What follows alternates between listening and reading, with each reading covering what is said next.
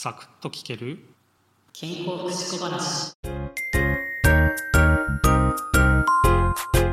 日はね、えー国試の問題見直している中で妊娠初期の感染で児に難聴が生じる可能性が高いのはどれかという問題があったので、えーこのことについてね話をしていこうと思います。えー児に難聴が生じるっていうことで答えはね2番の風疹になるわけです。これはね、えー妊婦さんがね妊娠20週頃までにね風疹に感染したら赤ちゃんのね目とか耳とか心臓とかそういったところにね障害が起きてくる先天性風疹症候群の中の一つとなるわけです。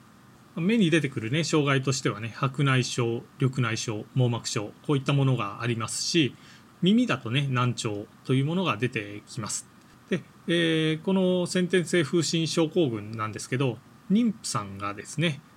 妊娠1ヶ月で風疹にかかった場合は出現する、ね、可能性っていうのが約50%というふうに言われています。2ヶ月ではね 35%3 ヶ月では 18%4 ヶ月では8%こういった感じでねだんだんと低くなってくるんですね。妊娠初期にね確率が高くなってくる理由としましては妊娠10週までの時期これをね胎餓期というふうに呼んでいるんですけどこの時期はですね細胞増殖が繰り返されて臓器が形成されていくっていう時期なんですね。なのでね糖尿病などの母体内環境の異常とかですねあと薬物ウイルス感染とかねそういった外的因子によるね脆弱性っていうものがねあるわけなんですよ。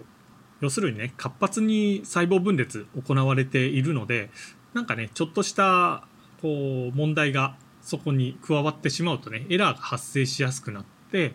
そういったね先天性の異常っていうものが出やすくなる。そういった時期なんですね。ちなみになんですけど、えーマシンもね、えー風疹と同じように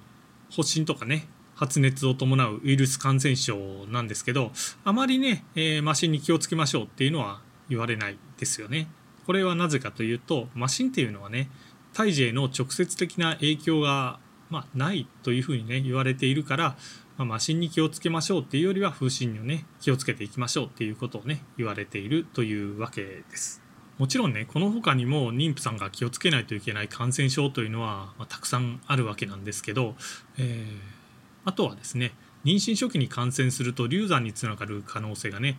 非常に高くなる感染症としてクラミジアがありますこの他にもね赤ちゃんのね目とか脳とか肝臓に障害が生じたりですとか流産とかね早産の可能性が高くなってしまう先天性トキソプラズマ症というものもあるんですね。あとですねサイトメガロウイルス、えーこれもねちょっと厄介なんですね。このウイルスはですね日常的に存在しているウイルスなんですよ、まあ唾液とかね尿とかそういったものにもね多く含まれていて特にね、えー幼児の唾液とか尿からね感染したりすることがあるわけです。えー妊婦さんでですね、えーまだね小さい子の、えー世話もしてるような、えー人ですと、えーこの小さい子のね、えー尿とか唾液とかからね感染してくる可能性ありますのでお世話した後はね手洗いきっちりとするとか、えー子供とね自分の食器をちゃんとね、えー分けるとかそういった必要が出てきます。で妊娠中にこのサイトメガロウイルスに感染してしまうと先天性サイトメガロウイルス感染症というのがね起きてくる可能性あります。症状としてはね赤ちゃんの目、えー網膜症とかね白内障こういったもの起きてきたりあと水頭症が起きてきたりですとかね肝臓に障害が出てきたりもします。で、えー生まれた時にはね特に症状がない子でもですね半年以上経過してから難聴とかね精神の遅れとか運動障害っていうのがね現れてくることもあるのでちょっと気をつけないといけないかなっていうふうに思います。で問題のね回答の中にも出てきた流行性自家腺炎おたふく風邪ですよね。これはですね妊娠初期にね感染してしまうと流産のリスクが高くなるというふうにね言われています。えっとサイトメガロウイルスとかねそういったものに比べてですね先天性の異常とかね奇形とかそういったね発生率は少ないというふうには言われているんですね。であと水筒なんですけどこれね万が一妊娠中に感染するとね、え母体が重症化しやすいというものもありますし胎児にね先天性の異常が起こることもあります。で、えー、その先天性水頭症候群というふうにね胎児に出た場合は言われるんですけどこれはですね発育障害があったり神経異常があったり、えー、目の異常ですよね、えー、あと骨格の異常こういったものがね出てきたりもします、これもねあまり発生率は高くなくてですね妊娠20週までに感染した場合でもね、発生率っていうのは約1%で21週以降のね発生率っていうのはね、えー、ないというふうに書かれていました。ただね先天性異常が出てくる可能性っていうのは低いんですけど妊娠のね末期に母親がね水筒に感染したりするとですね胎盤を通して胎児にまあこの水筒ねウイルスこれが行って感染するわけです。で生後10週以内にね新生児水筒発生する可能性っていうのが出てきます。でこの新生児水筒になった場合その予後っていうのがですね母親の感染成立から分娩までの期間、えー、これにね強く関係しているというふうにね言われているんです。